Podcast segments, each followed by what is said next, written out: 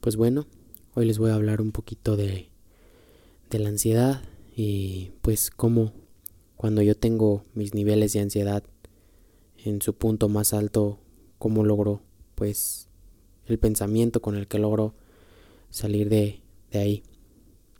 Hace unos días quería grabar un, un podcast eh, donde un podcast donde hablaba sobre la donde hablaba sobre las oportunidades. Entonces no salía el podcast por cierta razón de que había eh, sonidos aquí en mi casa, ladraban mis perros, eh, de repente se escuchaban eh, carros que pasaban y cosas así.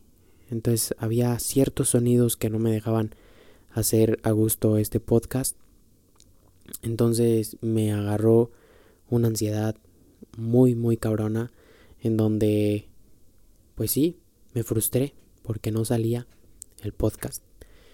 Entonces decidí soltar, decidí guardar el micrófono, decidí apagar la computadora y sentirla, simplemente sentir esa ansiedad.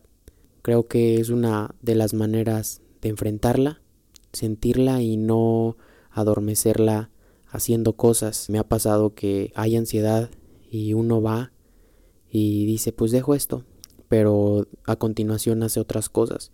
Entonces ese día solo decidí sentirla y de repente vino una paz muy profunda en donde ya no había esa ansiedad, sino que simplemente la acepté, la sentí y creo que pues cuando no, cuando evitas sentir algo, cuando evitas, eh, por ejemplo, sentir la ansiedad, pues más se resiste y entre más cosas haces, más, entre más la resistes, más se queda esa ansiedad ahí.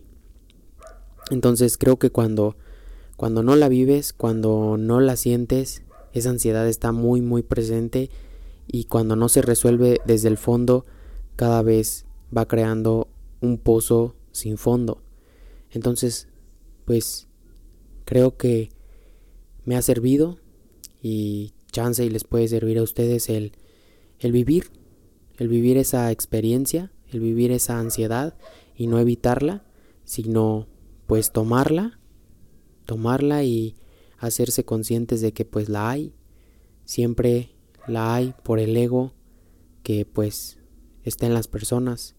Siempre lo he dicho, el ego no creo que sea algo malo, de hecho, el ego es algo que te despierta cuando estás pues en un punto en donde puedes estar muy triste, te saca de la cama algunas veces.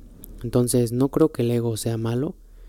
Creo que es más una forma de educar a tu ego, de educar ese querer y esa ansiedad por hacer cosas en la vida. Pues a mí me ha servido. Entonces, no se, no se centren en minimizarla, no se centren en negarla tampoco, porque pues al suprimirla crece.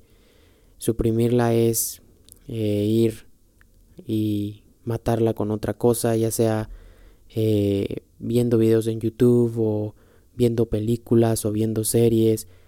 O sea, no es, no es mal pedo nada de eso, pero si lo haces para matar tu ansiedad, la neta es que va a terminar siendo un una ansiedad sin fondo en donde pues va a llegar un punto en donde ni siquiera tú puedes llegar a ese punto de poder llegar a hacerte consciente de ella o de que está ahí. Entonces, pues sí. Eso ha sido todo y pues espero les sirva. Adiós.